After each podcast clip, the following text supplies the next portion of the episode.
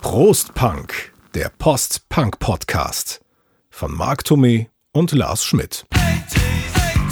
Postpunk, Pershing, Perestroika. Unsere Jugend in den 80ern. Heute wird es persönlich, denn wir reden darüber, wie wir äh, in den 80ern aufgewachsen sind. Marc, unsere Jugend in den 80ern, in diesem schrillen Jahrzehnt, was vom Kalten Krieg gekennzeichnet wurde, du West, ich Ost. Und was natürlich auch ganz viele, äh, viele Musik hervorgebracht hat. Musik, die wir geil finden, Musik, die wir scheußlich finden. Und mal gucken, ob wir das heute alles in einem oder vielleicht in zwei Podcasts zusammengerührt kriegen. Was meinst du?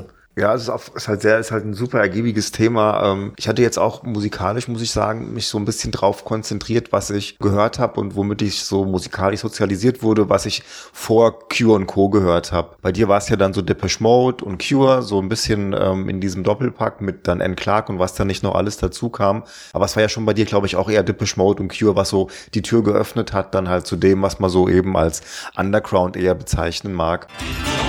People, so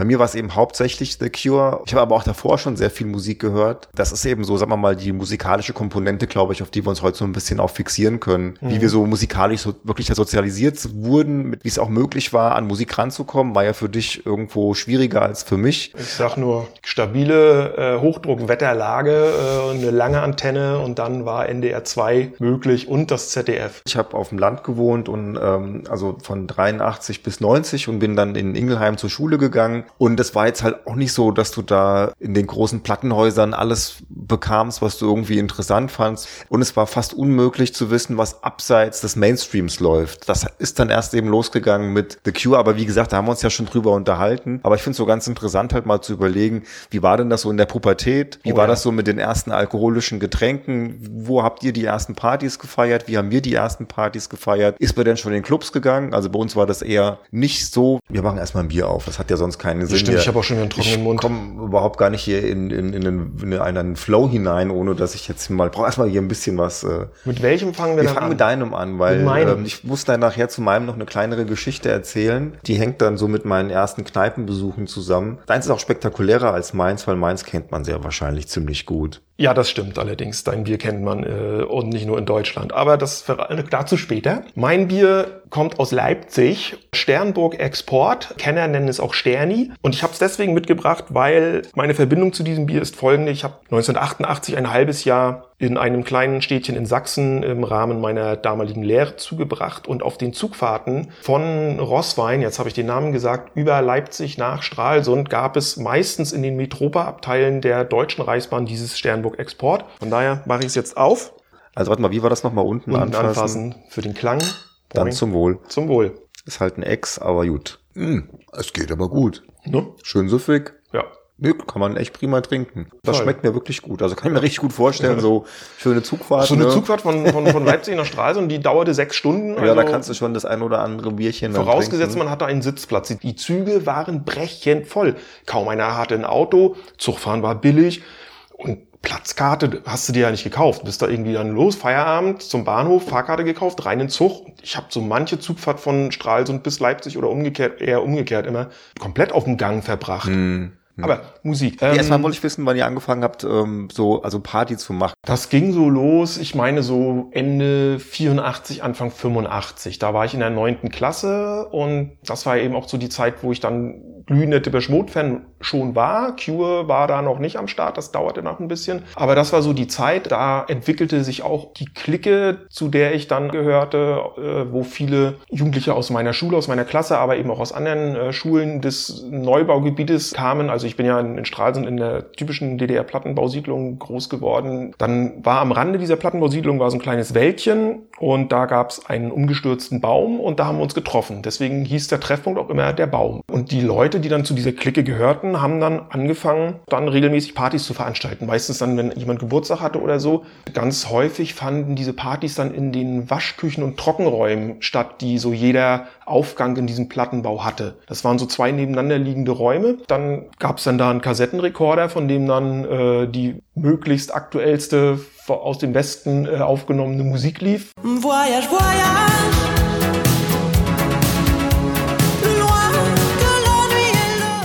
Also das heißt im Prinzip ähnliches, was wir auch im Westen gehört haben. Stimmt, ja. Nur du musstest halt, musst, musstest halt irgendwie halt versuchen, dass du über deine Westkontakte da halt drankommst. Das meiste stammte wirklich dann äh, aus dem Westradio, was aufgenommen wurde dann vom NDR 2. Oder eben später dann bei DT64, bei diesem DDR-Jugendsender, Mhm. der dann auch ja relativ aktuell war, was die Westmusik anbelangte. Allerdings ging das dann wirklich erst so 86, Mhm. 87 los. Und es gab ja diese Sendung Duett Musik für den Rekorder, wo ja ganze Platten komplett zum Ja, das hast du Mitschneiden schon erzählt. wo ich zum Beispiel dank dieser Sendung Mhm. bin ich ja in den Besitz des äh, Toten Hosen Live-Albums gekommen, bis zum bitteren Ende, was dort gespielt wurde. Mhm. Ja. Bei uns war es übrigens, oder bei mir war es zumindest so, dass ich auch ähnlich an die Musik rankam, wie das bei euch war, nur dass es bei uns natürlich sehr viel einfacher war. Wir hatten ja uns schon häufiger drüber unterhalten, dass es ab April 1983 die Musikshow Formel 1 gab. Das war für mich ungemein wichtig. Also erst mit dieser Show habe ich überhaupt angefangen zu wissen, was in den Charts passiert. Das war irgendwie vorher schwierig. Sie hatten halt dann die neuesten Videos da und haben tatsächlich jeden Song, der in die Top 100 eingestiegen ist, gezeigt. Diese Kompatibilität zwischen meinem Musikgeschmack und dem, was in den Top 10 war, die war wirklich 83, 84 noch relativ groß. Bist wahrscheinlich auch beeinflussbarer. Ich fand aber auch, dass die Musik damals besser war, weil vieles von dem, was ich damals gehört habe, das finde ich tatsächlich Ja. immer noch gut. Und ab 85, ich würde mal fast von der Dieter Bohlenisierung der, der, der Charts dann halt auch irgendwo sprechen. Man sieht das dann auch. Ab 85, ab 86 sind es eigentlich dann immer die gleichen Pappnasen, die da irgendwo dann gleich fünf oder sechs Songs in den Top 100 am Ende eines Jahres haben. Und das sind dann halt die großen Namen. Das ist dann halt nur mal Michael Jackson, obwohl ich den ja auch ganz gut finde. Und es ist halt Madonna und dann ist es halt Stock Aitken Waterman und dann ist es halt Modern Talking.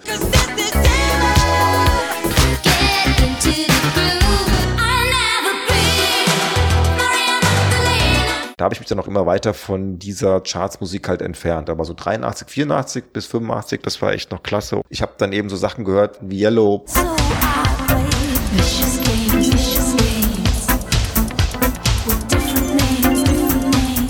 Propaganda. Also wenn man so ein bisschen abseits von diesem Chartskram war, musste man dann schon gucken, wo man das Zeug herbekommt. Und so konnte man dann halt mit Platten kaufen, aber eben auch mit Home-Taping ähm, konnte man dann halt abseits von dem von dem Mega-Mainstream halt dann auch sich so ein bisschen zumindest mit mit mit Musik dann irgendwie ausstatten. Ich bin bin ja dann durch Depeche Mode, durch People Are People und Master and Servant, also durch diese Some Great Reward Platte, was ich auch schon in unserem Depeche Mode Podcast erzählt habe, halt so auf die Band aufmerksam geworden und das war dann ja so mein Ding. Was ich nicht toll fand, mit einer Ausnahme, war halt dieser ganze Ostrock. Ähm, aber ich gestehe das hier, dass ich so, es muss auch so 83 gewesen sein, immerhin eine Band namens Rockhaus kurze Zeit toll fand, die damals ganz neu war und die auch so ein bisschen auf diesen NDW-Zug aufgesprungen ist mit der DDR-typischen Verspätung. Und die damals schon immerhin so frech waren zu behaupten, sie werden mal die Pudis von der Spitze der DDR-Rockbands verdrängen, was ihnen dann ja quasi mit ihrem letzten Album auch fast gelungen ist, möchte ich mal sagen. Aber das hat auch nicht lange vorgehalten. Also da, das war dann, wie gesagt, dann kam ja Depeche Mode und dann kam irgendwann, hat man dann so Sachen wie The Cure gehört und andere ähm, eher nicht so mainstreamige Künstler, an die ranzukommen, war natürlich dann immer das Problem. Bei uns noch mehr als bei euch. Zum Glück gab es dann ja irgendwie dieses Jugendradio DD64, die dann ähm, von Jahr zu Jahr immer mehr auch solche Musik gespielt haben, beziehungsweise wo es dann ja auch Spezialsendungen gab, wo dann mehr von dieser Musik gelaufen ist. Also Stichwort diese Sendung Paroktikum, wo dann ja sogar auch plötzlich dann Musik von DDR-Underground-Bands lief, wo man gedacht hat, sowas gibt's gar nicht. Und dann liefen die aber plötzlich im Radio und das klang alles so geil und so aufregend und so wild. Und das hat eben auch ganz stark dazu beigetragen, dass sich mein Musikgeschmack dann so völlig weg vom Mainstream eher in, in diese Punk, Post-Punk, New Wave äh, dann entwickelt hat. Der Gastgeber oder die Gastgeberin hatte in der Regel für ähm, alkoholfreie Getränke gesorgt und Schnaps und so weiter wurde dann mitgebracht. Da hat sich keiner mit einer Kiste Bier abgeschleppt. Da hast du viel lieber eine Flasche Wein oder eine Flasche Schnaps mitgenommen. Das war effektiver und leichter zu transportieren. Meistens bildeten sich dann immer so Grüppchen. Also am Anfang des Abends, ich sag mal so, standen die Kerle dann immer so in, in so einem Grüppchen in einem Kreis. Jeder hatte eine Cola in der Hand und dann kreiste halt eine Flasche Schnaps. Da waren wir also überhaupt nicht wählerisch, was es halt gab oder was man kriegen konnte, egal ob es jetzt der Goldbrand war, also so eine Art Weinbrand oder eben ein Wodka oder ein Korn. Die kreisten dann, dann hat man aus der Flasche einen Schluck Schnaps getrunken, mit der Cola hinterhergespült. Die Mädels haben dasselbe quasi mit Wein gemacht oder mit Sekt. Mit zunehmendem Alkoholpegel vermischte sich das dann. Später gab es Partys, wo ein Teil dieses Trockenraumes quasi so als, als Knutsch-Ära äh, abgeteilt wurde. Da wurden, der wurde eine Decke vorgehängt und der Fußboden wurde so mit Decken und Kissen ausgelegt, wo man sich dann mit seiner Freundin, die man vielleicht schon mitgebracht hat, oder mit der Freundin, die man an dem Abend kennengelernt hatte, dann hin verziehen konnte und so ein bisschen ungestört knutschen und fummeln konnte. Außerdem bin ich erst relativ spät zu einem Biertrinker geworden. In die Jugendclubs, in die wir damals gegangen sind, also dort, wo dann die Diskos waren, da gab es kein Bier, da gab es nur Mixgetränke. Longdrinks sagt man heute. Also wir haben Cola Wodka und Gin Tonic getrunken. Und so richtig zum Biertrinker bin ich wirklich erst dann in diesem halben Jahr in Sachsen geworden, weil dort sind wir dann nach der Arbeit ganz oft in, ähm, in die Kneipen eingefallen, die es dort gab. Und da haben wir dann Bier getrunken. Das war auch so ein Problem in Stralsund. Da gab es kaum Kneipen, in, die wir, in denen wir entweder geduldet wurden oder überhaupt reingekommen sind. Das war eben alles so eine verschlossenen Gesellschaften, weißt wo irgendwelche alten Leute gesessen haben. Oder dann so die Langhaarigen, die ganzen Blueser und so weiter, äh, die Kuttenträger. Und wenn wir damals da als Depeche Mode oder später Cure-Fans in unserem Aufzug, also die Blicke, die uns da angestarrt haben, wenn wir da rein sind, da haben wir, haben wir freiwillig auf dem Hacken umgedreht und sind wieder raus. Also es gab in Stralsund, in der Altstadt gab es damals wirklich Kneipen, wo du, wenn du da nicht zum Stamm, zur Stammkundschaft gehörtest, wurdest du da nicht bedient. Du konntest dich zwar an den Tisch setzen, aber du wurdest nicht bedient. Du wurdest nicht angeguckt. Du warst Luft für den Wirt. Ich war so ein, ich war so ein, so ein, so ein Spätzünder. Also ich habe erst so in der Ende der zehnten Klasse habe ich überhaupt erst angefangen, Alkohol zu trinken. Um eigentlich auch erst so ab der elften Klasse dann ähm, Partys zu machen. Dann kam auch schon relativ schnell. Also ich glaube dann in der zwölften Klasse fing ich dann an, Cure zu hören und dann ging das alles irgendwie auch ratzfatz. Ja, dann auf einmal halt auf die Konzerte gegangen und unheimlich viel Musik gehört und dich dann auch schwarz angezogen und so. Aber so diese ersten Partys, an die ich mich erinnere, Ende der 10., Anfang der 11. Klasse. Das war eigentlich wirklich das gleiche in Grün. Also es gab in Ingelheim natürlich das Rotweinfest, also das war so das große Stadtfest. Da hat man dann natürlich sich getroffen, äh, möglichst häufig. Abseits davon war es dann eigentlich schon so, dass wir diese Dinger zu Hause gefeiert haben. Also war wirklich ähnlich so wie bei dir. Wir hatten auch so eine Clique, das hat sich dann so in der 11. herausgestellt, so sechs, sieben Leute, ja, und um die herum hat sich dann eben dann noch ein bisschen mehr auch dann eben angesammelt. Ja, dann kam mal hier irgendwie so eine Clique Mädels dazu. Wir hatten eine sehr gute Clique oder eine sehr gute Gemeinschaft in unserem Jahrgang gehabt ähm, an der Schule. Da gab es dann später eben viele Partys. Ähm, die ganze Oberstufe in Ingelheim hatte das echt irgendwie prima hingekriegt. Da gab es dann halt die 11er-Partys, die 12er-Partys, die 13er-Partys, die Abi-Partys. Also das war schon so, ähm, dass man dann eben auch mit vielen Leuten in einer privat ähm, organisierten Party feiern konnte. Und wenn das halt nicht lief, dann hast du dich halt in einem kleineren Bereich dann halt getroffen und dann halt irgendwo bei den Leuten zu Hause eben gefeiert. Und auch da war das ähnlich. Also ich habe schon meine ersten Alkoholerfahrungen eigentlich mit Bier gemacht. Nur uns ging es dann äh, ähnlich wie euch auch. Wenn man halt unterwegs war, da hat man auch dann eher auf so ekelhafte Sachen halt wie mal eine Flasche Wermut zurückgegriffen. Der hat halt mehr, der hat halt mehr geknallt und du hattest halt eben nur eine Flasche dabei. Es ging ja nicht darum, wie man das heute so macht, dass wir hier so das Bier genießen und Ja. uns da so ein bisschen drüber unterhalten und ah, das ist aber interessant und das schmeckt lecker, sondern es ging ja eigentlich echt um die Wirkung. Ja, also geschmacklich hat man damals, ich, man hat keine Gefangenen gemacht. Also man hat einfach was getrunken, weil man eine gewisse Wirkung erzielen wollte. Ja, eben auch, ich bin ja auch und war damals auch ein ziemlich zurückhaltender Typ und ähm, das hat mich dann natürlich auch lockerer gemacht. Ist ja Logo, ne? Da hast du zwei, drei Bierchen getrunken und ähm, dann bist du halt auf einmal um einiges selbstbewusster und das ähm, tat dann natürlich irgendwie sehr gut. Da sieht man mal, wie ähnlich sich dann doch so die, die Jugendlichen in einem gewissen Alter waren. Jetzt ganz egal, ob Ost oder West. Andererseits meine ich aber, dass wir im Osten dann doch schon ziemlich verzerrtes Bild hatten von der BRD. Also die Menschen drüben, die sind alle, weißt du, die leben im Wohlstand, die sind alle reich, die können sich alles leisten, die können hinfahren, wo sie wollen, da gibt's alles.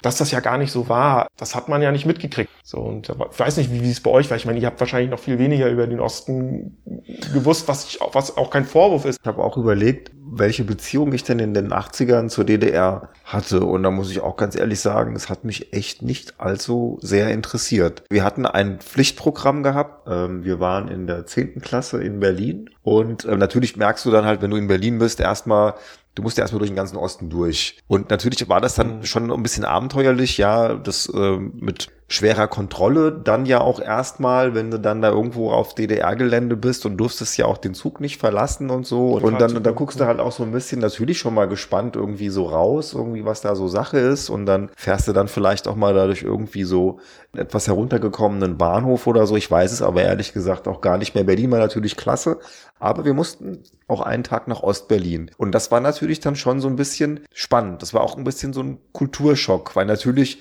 das Westberlin ne, ist halt ähm, so eine Konsumhochburg auch. Und im Osten ist es halt nicht so. Und da sieht eben alles ganz anders aus. Also es war schon interessant. Also ich, ich weiß jetzt gar nicht mehr, was das mit mir damals so angestellt hat. Wir hatten auch nicht so viel Zeit. Also wir sind da halt so ein bisschen rumgelaufen und es hieß dann so, ja, ihr müsst auch eure 25 Mark da zwangsumtauschen. Die müsst ihr halt irgendwie raushauen. Am besten kauft ihr euch Bücher. Das haben wir dann halt auch gemacht. Weiß ich gar nicht, was ich mir da gekauft habe. Irgendwie. Ja, und dann sind wir halt wieder rüber ähm, nach Westberlin. Und ich habe auch die, die Wende auch gar nicht so mega bewusst miterlebt, weil die Wende war natürlich auch noch vom 9 auf dem 10.11. und ich habe am 10.11. Geburtstag und dementsprechend hast du da natürlich dann noch ganz andere Sachen irgendwo vor, ja, da bist Ja. du am Feiern oder wie auch immer und ähm, da geht sowas dann, ich will nicht sagen an dir vorbei, aber es war jetzt für mich nicht so wie für euch halt dann, aber ich glaube, wenn du jetzt nicht in Berlin selbst warst als Wessi, dann ist es halt auch schwierig, das dann irgendwo so richtig erlebt zu haben, weil ich meine, das war ja dann doch so, glaube ich, ziemlich zentral,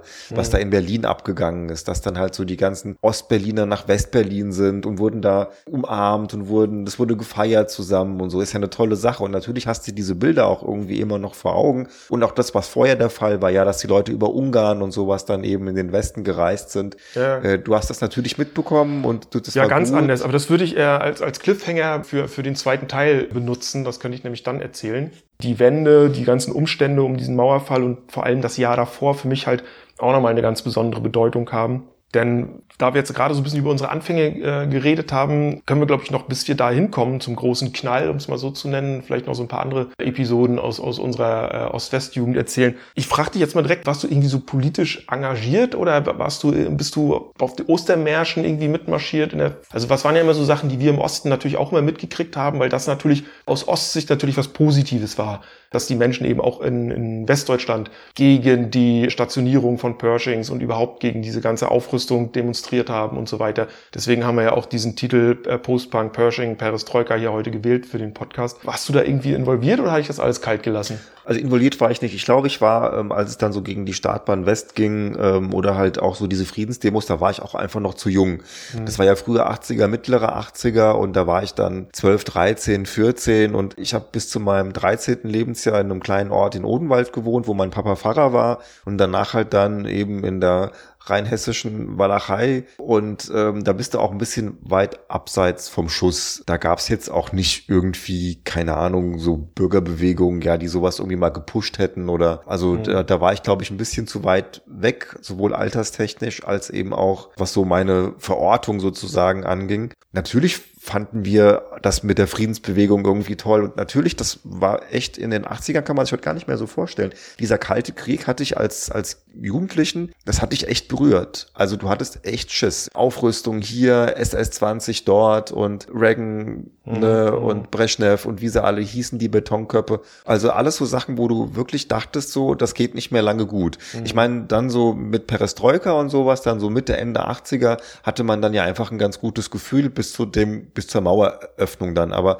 gerade was so Mitte der 80er war, war das schon ein ungutes Gefühl, ja, wenn du die Nachrichten angemacht hast. Ich sag da nur, den Falkland-Konflikt Ja. zum Beispiel. Wenn du als, als, als junger Mensch da irgendwo dann so die Nachrichten gesehen hast, war das schon auch irgendwie immer so ein bisschen schockierend. Also so habe ich das dann jedenfalls empfunden. Und ich meine, die erste Partei, die ich gewählt habe, als ich dann 1988 wählen durfte, war dann eben auch grün, ja. Da merkst du halt dann schon, dass du da irgendwo von diesem ganzen Kram beeinflusst warst, auch wenn du halt nicht irgendwo so bewusst dabei warst, weil, also ich hatte schon so meine klare Meinung zu allem Möglichen und die war eben auch eher so linksöko-mäßig, so wie, glaube ich, viele Leute, die halt in den 80ern aufgewachsen sind und die nicht in so ein Yuppie-Gebilde dann da so reingekommen sind, sondern die halt dann vielleicht echt ein bisschen kritischer auch waren. Waldsterben war damals ja auch noch Ja, so eine Sache. Tschernobyl war so eine Sache, die dich dann doch eben dafür dann, würde ich sagen, auch interessiert hat, ja. Und Was wollte ich nochmal nachfragen? Wie war es denn bei euch mit Tschernobyl? Also, das war bei uns ja ein Riesenthema. Also, ja, esst keine Pilze mehr, ähm, bleibt mich- drin, ne, der, der Regen und so weiter, das kann mich radioaktiv. kurioserweise nicht, äh, nicht genau erinnern. Und das liegt wahrscheinlich daran, dass es eben bei uns nicht so ein Thema war. Ja, es war, es wurde dann ja auch irgendwann bei uns vermeldet, dass es da dieses Unglück gab, aber ja nicht in dieser Ausführlichkeit und in dieser Detailliertheit, wie es im, im Westfernsehen oder in den Westmedien sicherlich war. Immerhin war es ja der große Bruder, dem es passiert ist, ne? Und dem durfte man es ja nicht so schlecht machen, auch wenn zu der Zeit schon mit Herrn Gorbatschow ja schon die Perestroika war oder angesagt war. Und von daher kann ich mich da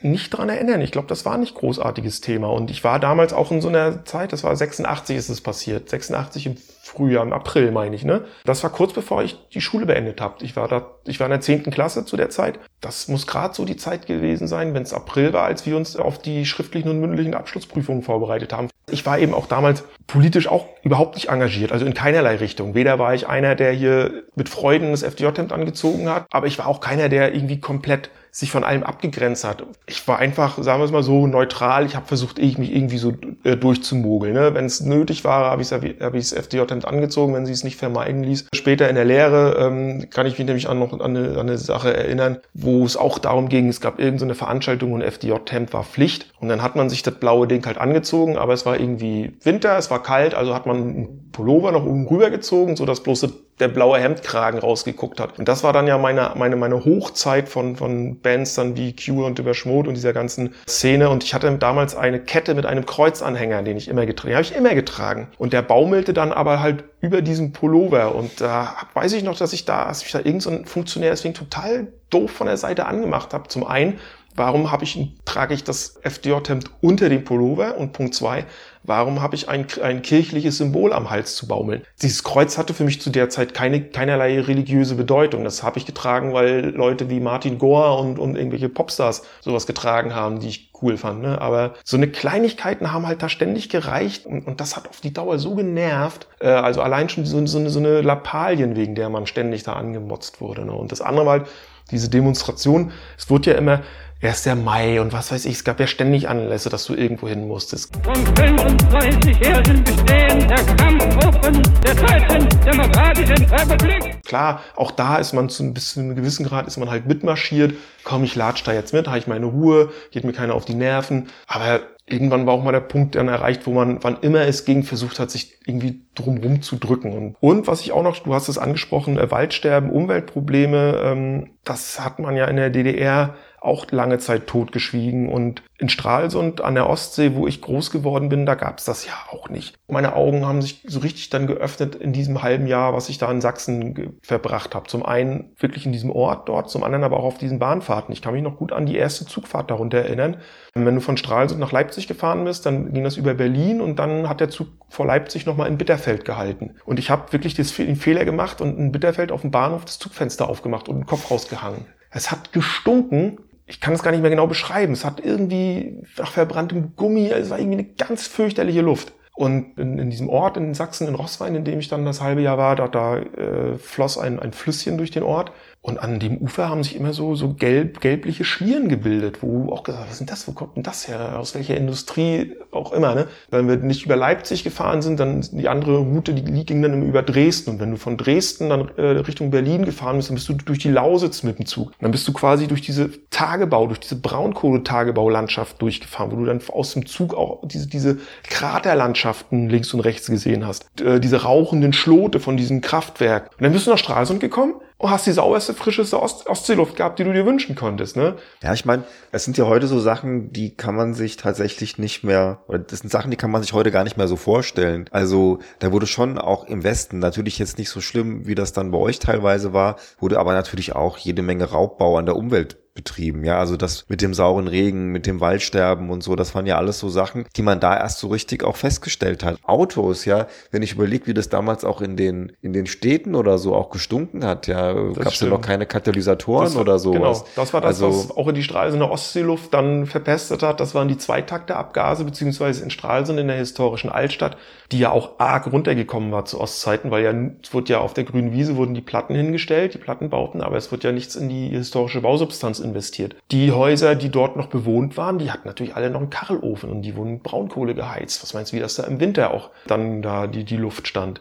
Gut, dass du das sagst, aber jetzt, äh, da kann ich mich auch noch gut dran erinnern. Und dann hörst du plötzlich, ich weiß nicht was, 88 oder was doch schon 89, plötzlich im DDR-Jugendradio DD64 bei eben dieser Sendung Paroktikum von einer meiner noch immer größten Lieblingsband, Die Art aus Leipzig, ein Song namens Black Dust. Black Dust in the Air, Black Dust Everywhere, der genau davon handelt.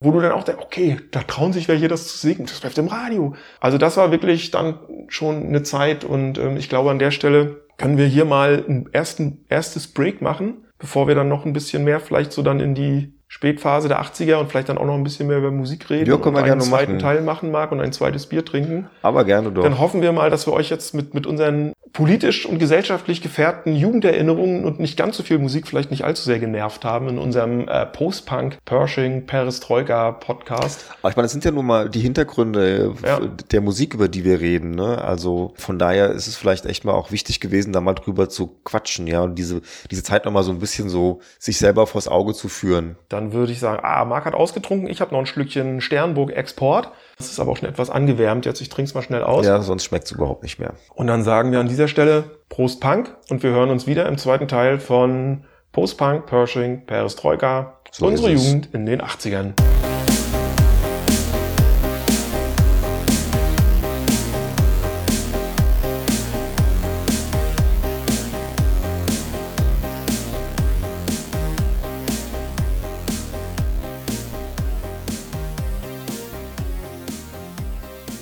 Prost Punk, der Postpunk Podcast.